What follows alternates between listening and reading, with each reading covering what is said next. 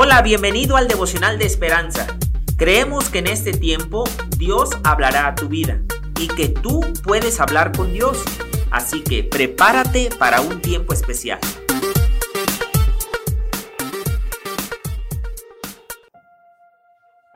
...24 de abril... ...servir a los más insignificantes... ...el autor dice...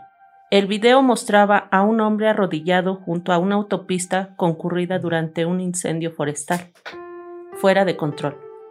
Golpeaba las manos y le rogaba a algo que se acercara. ¿Qué era? Un perro.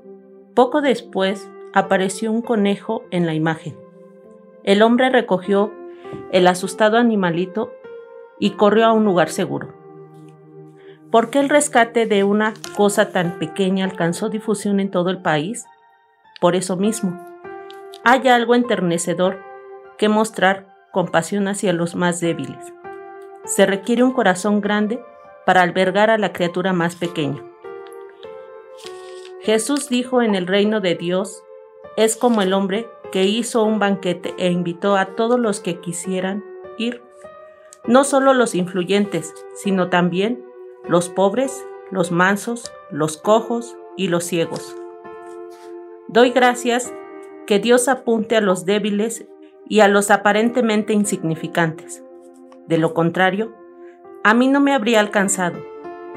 Pablo afirmó, lo débil del mundo escogió Dios para avergonzar a lo fuerte, y lo vil del mundo a lo menospreciado, a fin de que nadie se jacte en su presencia. Qué grande debe de ser el corazón de Dios para salvar a una persona pequeña como yo.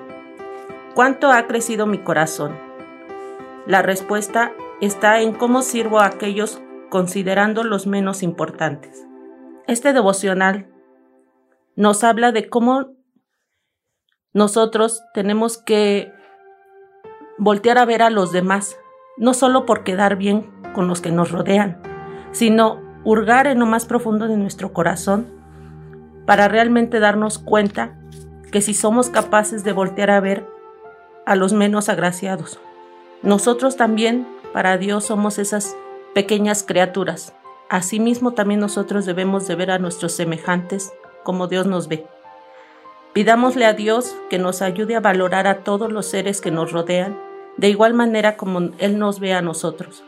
Señor, en esta hora te pido, Señor, que tú seas el que me guíe y me ayude a romper esas barreras, Señor, de diferencia que hago hacia los demás.